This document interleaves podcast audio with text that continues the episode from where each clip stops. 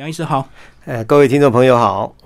好，那梁医师一开始先把你的医学本科介绍一下吧。哦，我本来是呃台大的呃麻醉科的专科医师，嗯，后来我拿到专科医师以后，又到妇产科也拿一个妇产科专科医师，对，然后后来呃大部分都在职业都是在呃诊所嘛，嗯，是，然后后来我觉得就是累积了三十年的经验之后啊，哈，呃，想要就是说来帮大家来提供一个一般呃。呃，单纯呃，你医学上面所能够呃处理的一些问题啊，比如说，尤其是像身心压力的问题哦，这个是一个很重要的一个议题。所以照这个说明来看的话，是只要你的身心有状况的话，你心跳频率就会变快。那有变慢的情形吗？啊，也是有，嗯，也是有。因为自律神经失调的话，我们知道，我们自律神经呃，主要的是要先有一个交感神经兴奋嘛，哦。兴奋起来，然后你完成了之后，然后再副交感神经出来，它放松下来嘛？对。那会发生自律神经失调的话，有两个可能，一个就是说你兴奋起来之后下不来，嗯嗯，这时候心跳都快快快快，对，你会很燥热不舒服。嗯。但另外一种可能就是说，哈，它下来之后，它上不来。嗯，换句话说，这样子的患者他就会很容易就会会呃晕啊、累啊、不舒服，这是比较少了，比较少见，但是也是有可能。多数人的压力的问题，主要是来自于这个呃太快所造成的。嗯嗯，是。所以现在文明病是容易快就对，对对，但是慢还是有可能，有还是有可能。嗯，对。好，所以说我们靠我们的这个心跳频率就可以知道我们身心出状况嘛？那可是，一般人怎么测自己的心跳？我怎么知道我身心出状况？对，传统上面我们不是把脉嘛，对不对？哈，但把脉太慢了，因为你你把个脉，你通常要花差不多快一分钟，嗯，太快你也量不出来。所以通常我们的话，一个很简单，现在科技很发达，我们可以用手机的 A P P 呀，哈，哦，手机 A P P 测一下，哦，然后它就会会跑。马上告诉你你的心跳的一个一个一个指数是是多少哦，它有波形都可以出来。可是它感应我们身体哪个部分是手指吗？就是你刚刚握的地方。嗯，对，它感应的是我们手指它的，因为我们心脏每次跳动它有波嘛。嗯嗯。它抓到这个波，然后把它诠释为你的心跳多少嘛。嗯，对，所以。这是一个，因为现在科技很发达，手机几乎大家都有，当然也可以用智慧型手表也可以啦。哦。那我在临床上面的话，我最常用的是一个手指式的哦测量的的机器哦啊，那其实都可以。那主要的是说，因为我们知道哈，我们在讲这个压力或心情的时候，我们讲心情，你心情好不好啊？你开不开心呐？对不对？那你今天心情不好，你要去散心呐？对，我们都讲都是心嘛。对对，可见的哈，老祖宗就知道说，我们的压力跟心它是直接有关系的嘛，嗯嗯，对不对？那只是说，因为过去的方式很难去捕捉这个东西，对。那现在因为科技进步，你捕捉的很快，所以如果你把它善用的话，你就发现说，哦，原来我们在讲心情，为什么是讲心情，而不是讲脑情？嗯，对不对？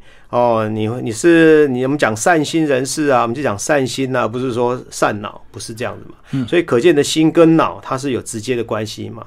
那在医学上面，事实上它两个是一个很密切的一个关系。也就是说，当你呃要动心起念，你要你要做一件事情，哎，你的交感神经出来，你心跳就会变快嘛。嗯，对不对？然后你工作下班了回家，它就应该要放慢嘛。嗯嗯，对啊。结果你下班的时候，它心跳还很快。哎，你那就代表什么意思？那就有可能你大脑在空烧啊。对，要不然就是你感冒了。对，所以其实它是一个很好用的指标。那过去因为因为大家不好不好运用，所以说说会觉得比较陌生一点呢。嗯嗯嗯。所以说我们白天如果正常心跳快一点，那晚上慢一点是正常的嘛？对，因为你像现在人不是有很多有睡眠的困扰嘛。嗯。其实大部分有睡眠困扰的，你去看他的心跳，他都太快。嗯嗯，因为我们交感神经太旺盛的话，心跳会快嘛。对，心跳快了就不好睡了。嗯，你会有点悸动。是对，所以我们要心跳缓和下来，慢下来，然后在睡眠当中到达最低点。对，然后第二天你醒来的时候，它才开始跳。因为心脏就像我们的引擎一样嘛。嗯，对，车子你碰到红灯，它引擎就会慢下来。对，那你一踩油门，它跳起来。嗯，对不对？然后它刹车，它又慢下来。嗯，哎，结果如果说你启动。它它跳不起来，或者是说他加速了，结果呢慢不下来，那这个车子就很难开了。对不对？一样的道理。可是到底是我们身心先出问题造成心跳快，还是先心跳快造成身心出问题？它的因果关系是什么？呃，其实是这样子啦，因为我们的身心呢，哈，它有一个连结，就是说，我们不管什么事情，有事情了或工作，你一定要启动我们的引擎嘛。对。所以车子你要开，你一定要把引擎拉高，你车子才有办法输出嘛。嗯。所以这是一个必然的，也就是说，你只要有事情要做，譬如说你运动，你我们一起来，我们心跳就会跳起来。嗯。对，我们坐下来休息，它就应该慢下来。嗯。对。那如果说你起来，它心跳没有上来，那你就昏了嘛。嗯。你就哦开始晕晕的，不太舒服。对不对？那或者是说你起来走路啊，干嘛？哎，走完之后，哎，忙完了，你坐下来，他心跳要缓和下来嘛？对。结果他没有慢下来，你就会觉得，哎，心里 好像有一点点心悸的感觉。嗯嗯。对，所以因为我们刚刚就讲，就是说，其实心脏跟大脑的运作它是有直接的关系嘛。嗯。对，因为这是我们的引擎呐。哦，对。嗯。然后刚刚医师有讲到这个交感神经跟副交感神经，跟我们稍微介绍一下吧。哎，我们人呢，哈的那个身体是这样子，就是说我们的那个呃有自主神经跟非自主神经嘛，哈，自主神经就是说我们在想事情啊，我们等一下要做什么事情，对，还有一个非自主，就是说我们不用想，他自己会做的，直觉的就对，对。然后这个非自主的这个神经里面，一个很重要就是自律神经嘛，嗯，那自律神经就直接由呃沟通我们的大脑。跟我们的内脏器官嘛，嗯，哎，让你的内脏哦，你就不用想，它心脏就会跳嘛，嗯，它跟呼吸一样，自然就会收缩。对对对对对对对。那这个这个调节这个东西，就像车子，车子有油门，还有个刹车嘛，对对，一样嘛。所以呃，这个副交感有点像是刹车，嗯，对，所以你踩下去，它这个引擎就慢下来了，对不对？好，车子慢下来，它应该要进到一个呃停呃休息的一个状态嘛，嗯。那你一踩油门，它应该上来嘛？这个这个部分就是交感神经。所以简单来讲，交感神神经就是白天在运作，那晚上就是副交感神经要出来主导，对不对？嗯，其实哈，这两个它都是不不时的，两个都有在运作，一直在交替。说哪一个比较强？哦，嘿，对，当然如果它强了，譬如说举个例子，呃，我们如果说我们吃东西的时候，我们吃下去，然后他的那个心跳就会跳上来。嗯，因为他那个我们这个饮食的动作，他会需要要消化，是不是要心脏要变快？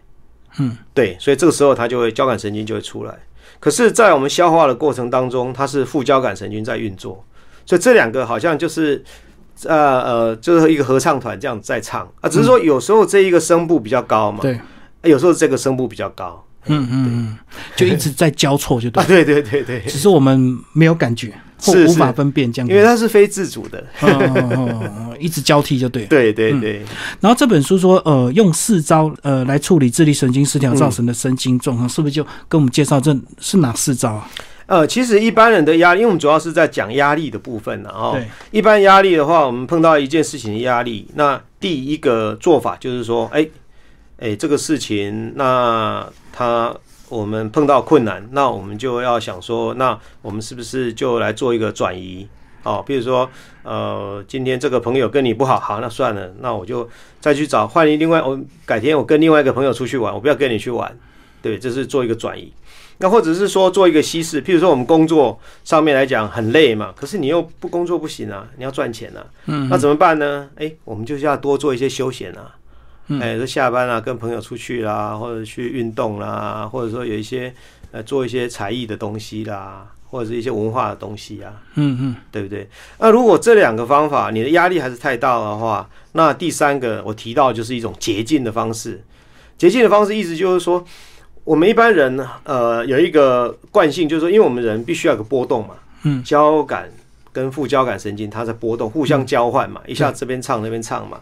那比较好玩就是说，你如果说这个交感神经很大声，哎，通常我们人会一个反射，它就会缓和下来。对，所以很多人呢，尤其是很优秀的人的话，他们通常有一个习惯，就是说他很累的时候，他反而会去拼命的去跑步，嗯嗯，或者运动，把自己弄得累得要死。那你运动的时候，这个这个交感神经的兴奋是不是拉到最高？对。对，可到可是这时候我们人会有一个反射，就是说它会哎，有可能会自然的缓和下来嘛。嗯嗯，对，这是一种捷径的方式。对，那有些时候有的人，譬如说呃，譬如说呃，他工作上那他觉得压力很大，那怎么办呢？一个方法就是把它分散压力分散嘛。对，另外一种做法就是说，好，那我就拼命的把它完成，不眠不休把它完成。哦，直接面对。对，直接这不眠不休把它弄，然后就弄得自己精疲力竭，然后哎，你弄完了，他就放松下来。嗯嗯嗯。对，所以这是一种捷径的方式嘛，哈。那第四种方式的话，就比较激烈了啊，就是说，哎，万一你这个心悸啊什么，然后心跳还是很快，然后你一般这样下不来的话，那可能就是会产生一种。嗯，我举个例子哈，来，呃，来来讲好了，嗯，呃，譬如说，我们知道有很多那种很多人，他压力很大的时候，他可能会，譬如说去坐个云霄飞车，嗯，然后在那种很高的地方冲下来的时候，你会不会觉得很刺激？对，这时候你的心跳会不会飙得很高？嗯，对，它会飙得很高嘛，对，所以它会到达让你接近那种。接近死亡那种感觉的时候，我们人通常会这时候会诱发一个求生的意志。嗯嗯嗯，这个求生的这个这个讯号出来之后，哎，它就会让你放松下来。嗯，对我举个例子，比如说，这当然这这些在道德或者上面会有点会一点点灰色的部分啊。或举个例子，比如说有些人他有割腕的习惯。嗯，那事实上，如果呃我我接触之后，我发现说，他每次做完之后，哎。他人其实变舒服哦，对他们来讲是他的舒压，就对对。为什么？因为他太高了，也就是说，当他没有办法寻求，譬如说跟朋友去唱个歌啦，或者去跑跑步，然后舒压的时候，他到了某个点哦，人就会产生一种呃有点自我伤害或伤害别人的那种冲动，冲动会出来。这是一种动物自然的，所以比较极端一点，譬如说，我们常常有时候会碰到一些案例，就是说。比如说，有有些人他压力太大，尤其是女孩子最常见，然后他们抽烟嘛，对。啊，比如男朋友他他压力太大了，很不舒服，他们就有时候会用烟蒂去烧自己嘛，嗯嗯，对，那样子的动作其实是很痛的，因为那种烫伤其实是非常非常痛。可是经过那样的刺激之后，他反而心情会放松下来，嗯，所以第四个方法它就是有一点点太极端了，对，所以如除非是说你知道你在干什么，其实。就是在运用上面就要很小心了，因为这个会牵涉到有一些东西，就是到底它对你的健康有没有伤害啦。哦，所以第四个方法并不适合这个一般人，就对他过度极端了，就等于是有点透过自我伤害，让自己的心灵心情得到这个平复这样子。对，但是有一种折中的方法，就是说，哎。现在不是很多游乐园吗？嗯，游乐园不是有很多要吓你的吗？惊吓的东西。对对对对，但是它上面也会告诉你啊，呃，心脏病啊、高血压啦、身体不适合的人，你可能就是要小心。但是我觉得那个也是一种，这种形式也是有它的正面的意义啦。所以这个动作有点像以前古代那种苦苦行僧，对不对？他透过身体的这个疼痛，达到精神上的一个平静，这样子。对，所以禅宗不是有禅宗不是要顿悟吗？对，你问老师，老师就敲你嘛。嗯，你再问再敲，那你问号越多，敲的越越越多嘛？为什么？痛到一个极致你就开悟了。对，因为老师一敲你就啊，原来如此，你就缓和下来了。OK。老师就知道说哦，你已经悟到了。嗯嗯嗯。不过这个还是不建议这个一般人使用，这个是过度极端的一个方式。对，没错。不过有些人会不是都会直接看医生，然后吃一些抗忧郁的药，或者是怎么样嘛？那其实这个应该到底算好不好的一个治疗方式啊？就是透过吃药。吃药当然有它正面的意义嘛，因为药物它很方便，嗯，而且很容易普及嘛。对。但是吃药的病人，他们通常有一个很大的苦恼。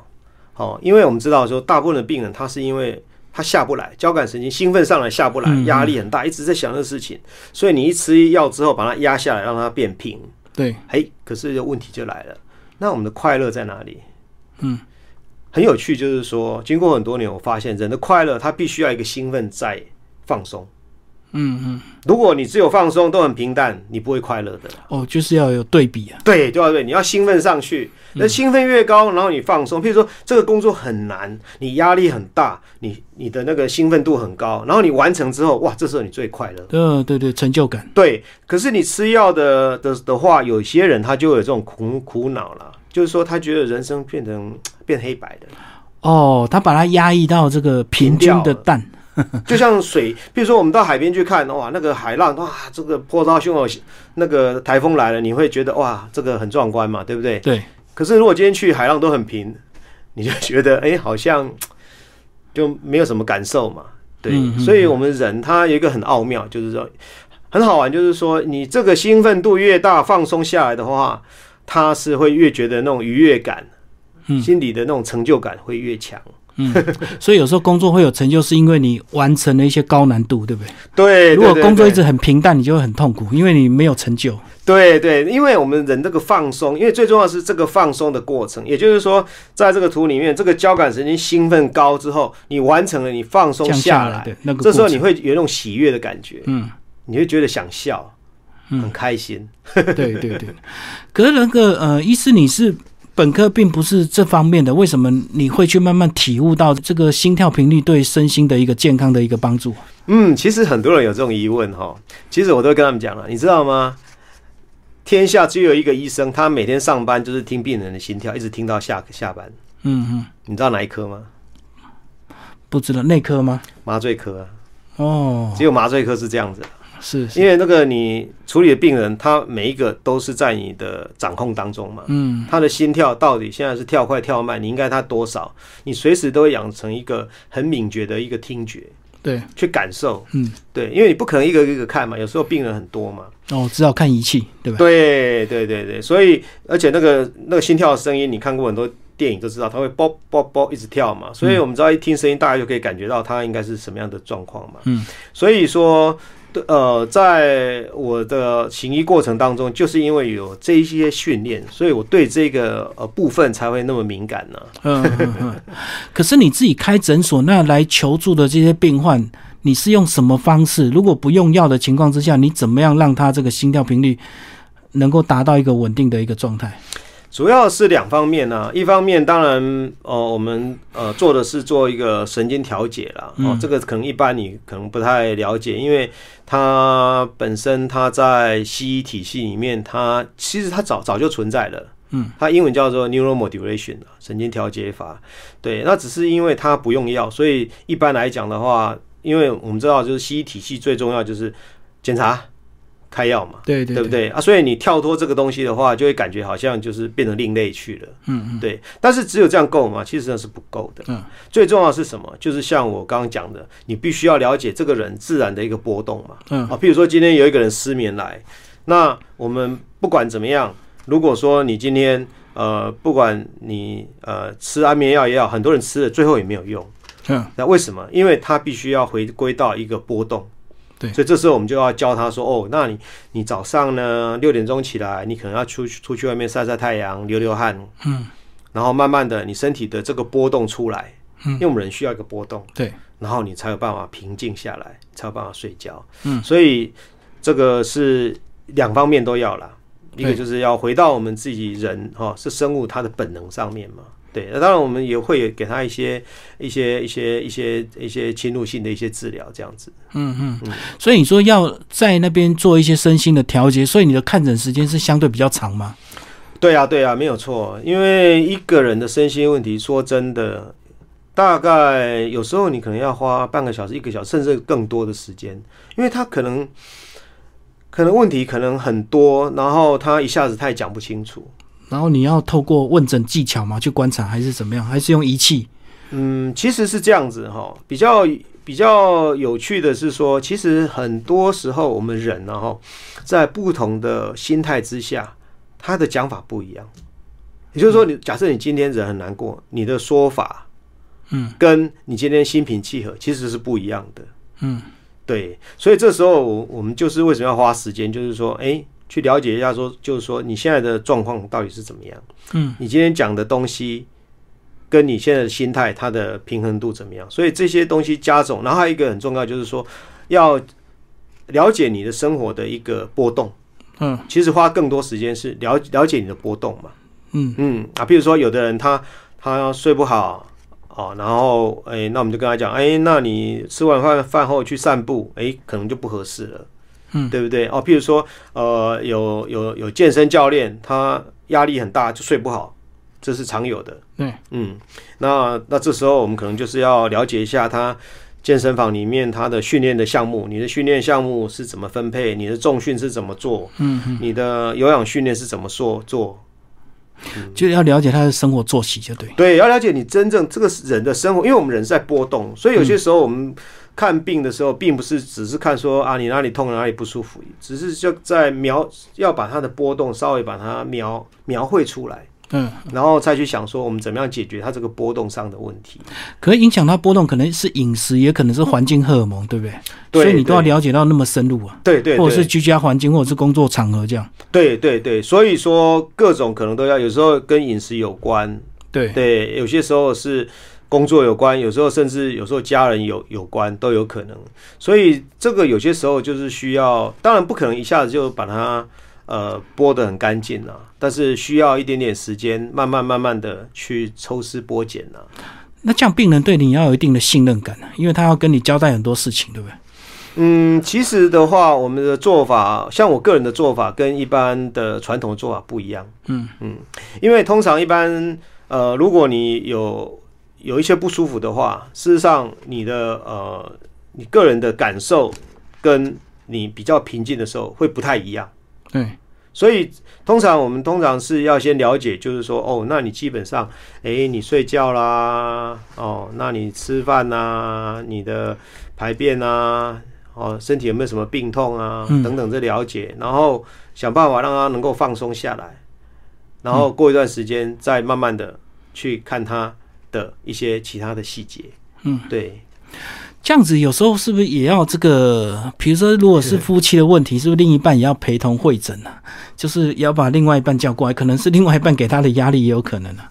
对，这是有可能的。但是因为我们呃，基本上来讲的话，呃，其实我现在接触到的主要的大部分的案例都是呃百分之八十都是在药物的戒断的问题。哦，都是药物影响，对，吃错药或者是太过度依赖药。因为我们知道，就是说你吃药的话，它基本上它有一个很严重的问题，就是说它整个会觉得人生好像变黑白，嗯，他他并不快乐。其实很多吃药的人，你问他，其实并不快乐，他就是觉得就是很淡了、对，啊。这个有些人他就就会受不了，不能接受。那第二种可能是因为因为药物都有副作用嘛，对，然后他吃越越吃越多，吃到最后他可能晕晕的，早上呃上班晕晕的，下班也晕晕的，嗯，睡觉呢也是晕晕的，整天都晕晕的、昏昏的，不舒服。可是呢，他不吃他也不行，可是他吃了他也是不舒服。嗯，那这时候他要怎么办？其实我大部分在接触的的案例的话，药物的部分是占大概八成了。可是药物一定是医师给的啊，所以造成说是不是你这样的诊断方式跟传统医学是有一些冲突的地方？因为医师想要快速达到他的目的，就是给药让他平静下来嘛。对，没有错。其实哈，这个东西就是说，有一个我们在传统上面在处理呃压力的病人上面的话，有一个很重很重视的就是我们赶快让他缓和下来。嗯嗯，对，可是问题在这里，就是说，因为这些药物其实它并并不是说哦，那你今天吃了你舒服，然后你就后面都很舒服。也有有些人，很多人会舒服没有错，可是很多人他就会面临呃，我刚刚讲到，就是说，就是说，他就觉得就是说，就晕晕的啊。我现在上班，然后有些人他会觉得说，那我都记不住，记性会变差嘛。嗯，记性变差，然后昏昏的，反应不好，对，然后他他会影响到他的升迁，甚至影响到他的呃，譬如说我举个例子，我前段时间碰到一个案例是这样，他大概四十岁左右，嗯，然后就是因为呃压力大，然后吃药，吃药之后他是比较舒服，可是过一段时间他就发现就是说，诶，他反应变慢了，变迟钝了，嗯，然后记性也变得比较差，然后这时候他就说，哇惨了，我的属下觉得我好像反应顿顿的。变迟钝了。对，然后我我的上司他就有点不满意，因为他有些时候跟我交代事情，我一回头忘了。嗯嗯嗯，就是药物影响。对对，这是一个常见的一个现象。对，所以就在念书的人或者在工作的人身上的话，不见得能每个人都合适嘛。嗯，那这些人的话怎么办？对，那你他能够得到的一个缓解，可能初期他可以缓解掉，可是长期的规划上面来讲，它就会有一些问题存在啊。哦，所以简单这这本书就是教你怎么样不吃药，能够让你自己去调整你的身心状态。哦，对，其实我我我写这本书啊，哈，他我我写的这本书最主要的一个第一个就是说，我们怎么样用一个客观的方式去了解自己，还有去了解别人。譬如说，哦，你现在有个朋友啊，比如说啊，有个朋友，或者说或者是说，哦，在军中啊，有个同袍，他。你不确定说他心情好不好，那你也不可能每天问他说：“哎，你心情好不好啊？嗯，你开不开心呢？”哎，你如果几个月问一次可以，你天天这样问，谁受得了？对，没错。所以这时候如果说好，我们就给他测一下他的心跳，那我们知道它的它的可靠度大概有在八成左右，那我们就知道，哎，奇怪，今天今天应该放松了，要放假了，大家放轻松了，大部分的人心跳大概都是七十下左右，就这个人还在九十，嗯。那是不是告诉你，他这个引擎还在开？嗯嗯。要么他感冒了，他生了什么病？对。要么就是说他有个压力没有拿掉。嗯嗯。那你要不要问？就不用问。而且还有一个很重要的问题，就是说，大部分的人他不舒服的时候，他都会选择逃避。嗯。不要让别人知道。对。这是大部分就是这样子。也就是说，也就是说，当我们想要呃。呃，了解你的呃亲人啊，或者是朋友或同事的时候，如果你用问的方式的话，那其实有有很高的几率，其实你会呃得不得不到你所要的资讯嘛？就对方不想承认他心情不好。对，但是我们的心跳是不能够骗人骗人的。对，就像说我们用测谎嘛，那测谎其实并它的问题并不是说不可靠。而是在于，就是说，因为在法律上面，你一定要百分之百，那百分之百就困难了。他你你可能只有百分之九十的可靠度，所以它用在这个这个犯罪证据上面来讲的话，那这样的可信度是不高的嘛？对，因为它可能是九成以上说谎，可是还不能断定百分之百，就对，所以不能够，它只能参考用。对，可是用在健康上面，假设你今天有十个同事，有九个的问题，你可以找出来，哇，那很很厉害耶。嗯，今天即使你做健检的话。十个能够抓出有有一半就不错了耶。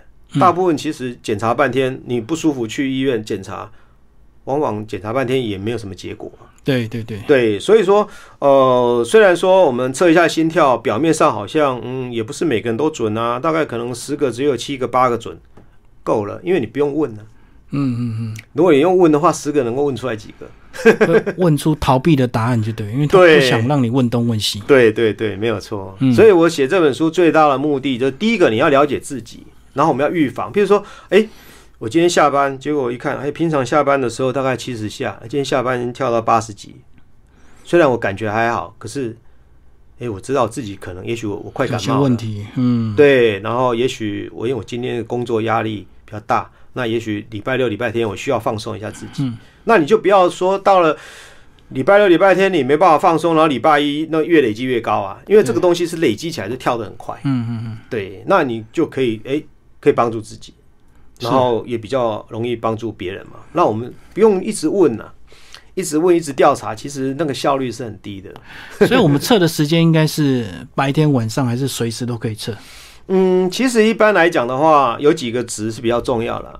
一个值就是说，呃，你休息的时候，那也就是说你固定嘛。比如说，假设说，哦，呃，你哦，今天呃做完节目要走，还可以，你坐下休息，喝个喝个水，测一下，OK，哦，七十五哦，正常。对，那你就把你大概就知道说，每天下班大概就是七十五上下。对，OK，那你就那你就说，突然间它跳高，你就知道说，哦，身体有点问题，可能有问题了，对不对？那事实上。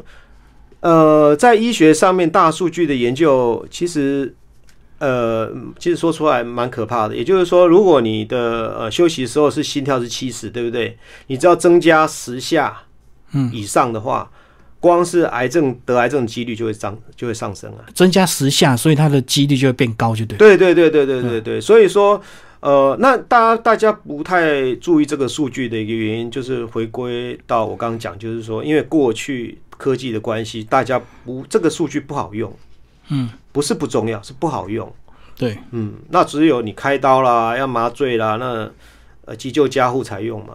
嗯但是现在因为科技很发达，所以大家都很轻易都可以自己都可以上手啊。所以这样讲，它应该是个慢性病，对不对？如果你持续亢奋的话，心跳持续快的话，对对对，因为它因为我们是这样子，我们譬如说我们现在呃坐着呃呃呃谈话嘛，对不对？那、你如果突然间站起来，你心跳一定会跳起来，对，然后你坐下来，它就应该再下来。嗯，哎，那如果说它没有下来，或者是说哎它下来很慢，它也就告诉你，哎，有可能你可能是有一些压力在啊。嗯嗯嗯，对不对？所以它就是一个呃免比较先起、比较比较走在前面的一个一个数据啊。嗯，那这样到底会造成什么慢性病？哦，蛮多的耶。因为譬如说你这个交交感神经太兴奋的话，那最常见的就是说，呃，有很多人他会有胃食道逆流，嗯，然后失眠，嗯，还有有些时候就情绪上不好控制。那有有些人的话，他会有一些心悸的感觉，嗯，甚至胸闷嘛。对，对，然后你那个排便不顺，对不对？那譬如说，你这些不舒服，你现在去检查没有病嘛？对，可是你不舒服，你是不是要吃很多药？对，那吃药会不会引起日后的问题？另外一种后遗症。对呀，没有错啊。哦，所以说心跳现在你没有感觉，可是它长期一定会影响你的身心，对不对？所以还是要及时处理。对对对对对，没有错。所以说，其实这是这个指标哈、它是其实是一个蛮好用的东西啦。对，因为它可以提早告诉你。哦，譬如说我们睡觉，呃，譬如说呃，像我现在戴的呃智慧型手表嘛，嗯，它就会记录我睡觉的时候的心跳嘛。哦，那我就可以看说，我每次心跳，呃呃，是不是都稳定？啊、如果我跳高了，我就知道说，哦，那我可能这几天压力比较大。嗯嗯，所以虽然我睡觉，它没办法平复下来，对，哎，然后我尽量想办法放松一下，然后过几天，哎，它下来，我就放心了，知道哦，那我的压力，我就不要说等到说我已经受不了了，睡不好了，然后我再来舒压嘛，对不对？我们传统上面都是这样子。事实上，事实上，如果这个指标你常常去注意的话，你就会发现说，其实你可以在事情它恶化之前，你就已经得到一个提早预防。对对哦，所以你的智慧型手表就等于二十四小时可以监控，就对，对啊，手机也可以啊，手机也可以，因为手机也很方便，哎，自己测一下。就按一下就有了。哎、它上面都有 app 啊，嗯而，且免费的。是是是是，所以大概到什么样的状况，他们才会来找你求诊？是不是一定遇到比较明显的一个身体的状况才会来？其实我的，因为我我除了在自己诊所之外，我在台大癌医中心呐、哈、嗯也有疼痛门诊嘛。对那那边，所以我主要就是呃处理疼痛。嗯自律神经失调。那因为我的自律神经失调的案例，几乎百分之八九十都是服药之后不适应的了。哦，它的难度，如果是没有服药，是比较简单的。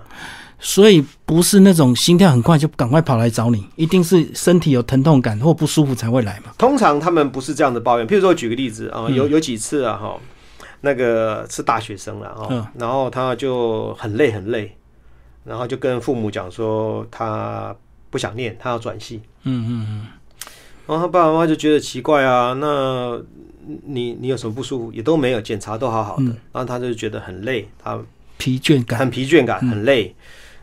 然后我们看的时候就哦，他心跳都很快嘛，就嗯，跳到差不多一百左右哦，因为我们就知道，就是说，通常我们心跳到差不多一百左右以上的话，你就会觉得很累，嗯嗯。甚至有人情绪都会出来，有人甚至会觉得说有点轻生的念头。嗯嗯，对，那这时候病人从通常他不会说啊，我心跳很快，通常没感觉吧？他们通常的感觉就是会疲倦而已啊，疲倦、很累。嗯第一个很累，然后呢，哎，很容易口渴，很燥热，嗯嗯。对，然后要不然就是觉得有时候会很闷不舒服，或者是会或者是会觉得心悸，嗯，然后通常大部分睡觉都不好睡，嗯，对，所以所以所以像这种情形是，如果呃呃，如果我接触到没有吃药的病人，这种比较多啦，有少数也是一些忧郁症啦，嗯就是忧郁就是说他情绪不好，对，然后可能就是呃。就是呃不想出门，比如说老人家就不想出门，老人家很多这种问题，对，就是整是年纪大，然后一些退化，所以他就很烦很厌，这样对不对？对，但是其实哈，我在书上有提到一点，就是说，其实大家都不太知道一点，就是说很多这种身心的问题是来自于病毒的感染，嗯，是来自于感冒。因为譬如说我们现在讲那个新冠病毒嘛，对，新冠病毒不是有一个症状叫做嗅觉异常？嗯，对，那你嗅觉是不是大脑直接控控制制的？嗯诶，病毒会影响到你的嗅觉，它会不会影响到你的自律神经？会，会啊，所以说在在现代的医学里面有一个很重要的议题，就是说这些病毒所引起的这一些忧郁的的问题的关联，还有怎么预防的问题。因为在我的呃经验当中，有很多案例，其实它根本没有什么明显的什么呃压力事情造成的。嗯，对，譬如说我刚刚举的那个例子，有有碰过好几次学生嘛，他就是很累，嗯嗯，那那那种情形的话，通常哦，你只要教他怎么样呃做一些运动啦，然后如果不行的话，我们再稍微给他治疗一下，那就 OK 了。那他也就不用说呃呃一直考虑说到底要不要服药的问题。对，因为药物是是很方便啦，但是问题就是说，他当他呃不适合你的时候，你怎么办？嗯嗯嗯。对不对？哎，那这样讲，如果刚说是病毒的话怎么办？就是要对症下药，一定要把这个病毒移除嘛。哦，其实是这样子，就是说，这个这个论调就是说蛮蛮有趣，就是说就两派意见了。嗯，因为这通常是病毒感染后的嘛。对，哦，所以说我们这个嗅觉异常，新冠病毒之后，那新冠病毒好了，嗅觉是不是就好了？嗯，不一定嘛。对，有些好像就会后遗症，对不对对？对对对，没有错。所以说，这个病毒感染后的这一个忧郁症，这个是医学上早就已经知道有这个事实存在，而且觉得也不少。嗯，那但是有两派意见，一派就认为说，诶，那这个忧郁症是一种病态的，但是也有人认为那个是其实本来它是正面的，因为我们如果感冒了，然后我们就心情变好，然后到处去去去找朋友聊天、唱歌，那天哪，那不是大家都都得病了？哦，大家都想要得病，反而更快乐就。对，所以我们的生物的本本性就是说，当你生病了，得了病毒，OK，你自然就会啊，那我就不要去去接触别人，不要去感染别人嘛。嗯，对，那这这就是一种常态。但是这种行为，如果你感冒好了还延续，那就会产生一种就是呃忧郁的这种倾向嘛。对对，所以所以他的那个，所以并不是说所有的呃呃忧郁就是呃一定是呃什么谁跟谁吵架啦，或者说你的你的会啊被倒了，并不一定是这样子。所以这样讲，你医师，你这本书就是给，如果你心跳有异常的话，就很适合来自己看这本书，对不对？嗯，对呀、对呀、对，没错。嗯嗯然后这个彻底斩断这个病因就对了。对我们不敢讲说斩断啊，我想说一个很重要一点就是说，呃，提供给大家另外一个一个一个资讯，就是说，其实呃，并不是说你今天呃心里有压力，就是代表你有问题，或者说你家人给你压力，并不一定是这样子，对不对？第二个就是说，你怎么样早期去了解自己，对还有一个就是说，哎，怎么样去帮助别人。对不对？然后最后就是说，哎，其实，在我们最后在求助医生之前，其实还有很多工作自己可以做。嗯嗯嗯嗯嗯，这个呃轻症的时候就可以自己先自救就嗯对对了，对对对不要积压到一个程度来找你就已经啊，对更更难处理了。对对对对，嗯嗯嗯，没有错。好，今天非常谢谢我们的呃梁恒章医师为大家介绍他的新书哦，身心压力多大，听心跳频率就知道。然后新自然主义出版，谢谢。谢谢。